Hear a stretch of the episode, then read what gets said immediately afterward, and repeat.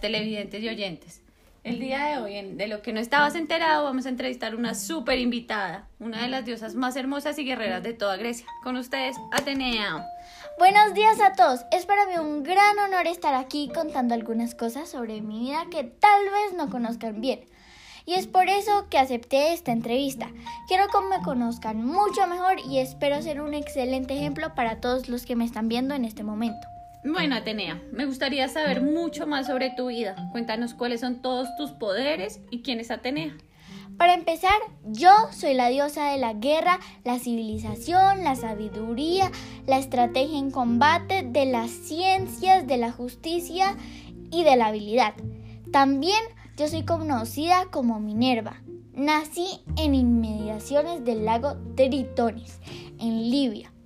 Mi mamá se llama Metis, mi papá se llama Zeus y mucha gente piensa que soy su hija favorita. Entre mis 15 hermanos, Artemis, Afrodita, las musas, las Grecias, Helena de Troya, entre otros que seguro conocen bien. Eso no lo puedo asegurar. Yo, la mismísima Atenea, tengo el poder de la destreza en batalla, represento la inteligencia creadora. Y bueno, ya cambiando de tema, no estoy en una relación amorosa, nunca lo estuve y nunca lo estaré. En conclusión, me defino como la diosa más guerrera e inteligente de toda Grecia. Qué interesante es tu vida. Qué orgulloso deben estar todos los habitantes de Grecia por tener una diosa tan guerrera como tú. Te felicito, Atenea. Eres una guerrera muy inteligente. Aprovechando tu inteligencia, cuéntanos más sobre la tradición oral en Grecia, ya que me parece un tema de extrema importancia. Claro que sí. Todo lo que conocemos ha sido transmitido de generación en generación, a través de la oralidad.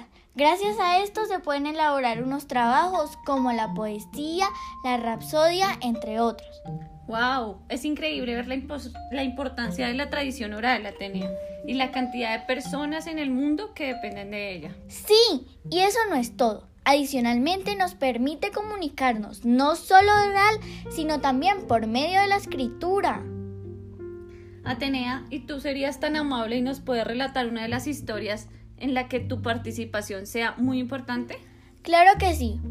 Hay muchos mitos sobre mí, pero el que yo considero de especial importancia fue cuando el Panteón Clásico ocupé un lugar de especial importancia debido a mi valioso papel como patrona de la ciudad de Atenas en Grecia, sin duda la ciudad más importante de toda la antigüedad, desde el punto de vista político y ante todo cultural. Y Atenea, ¿tienes algún mensaje para los estudiantes de cuarto grado que entran a quinto, a quinto en poco tiempo? Por supuesto, yo les recomendaría prestar mucha atención en clase y sobre todo averiguar un poco más sobre mitos, leyendas, mitología china y el tema más divertido, la mitología griega, para aprender más sobre mis amigos y sobre mí con sus profesores o profesora. Muchas gracias, Atenea. Es un placer para nosotros haberte tenido acá en este programa. Gracias a ustedes por invitarme.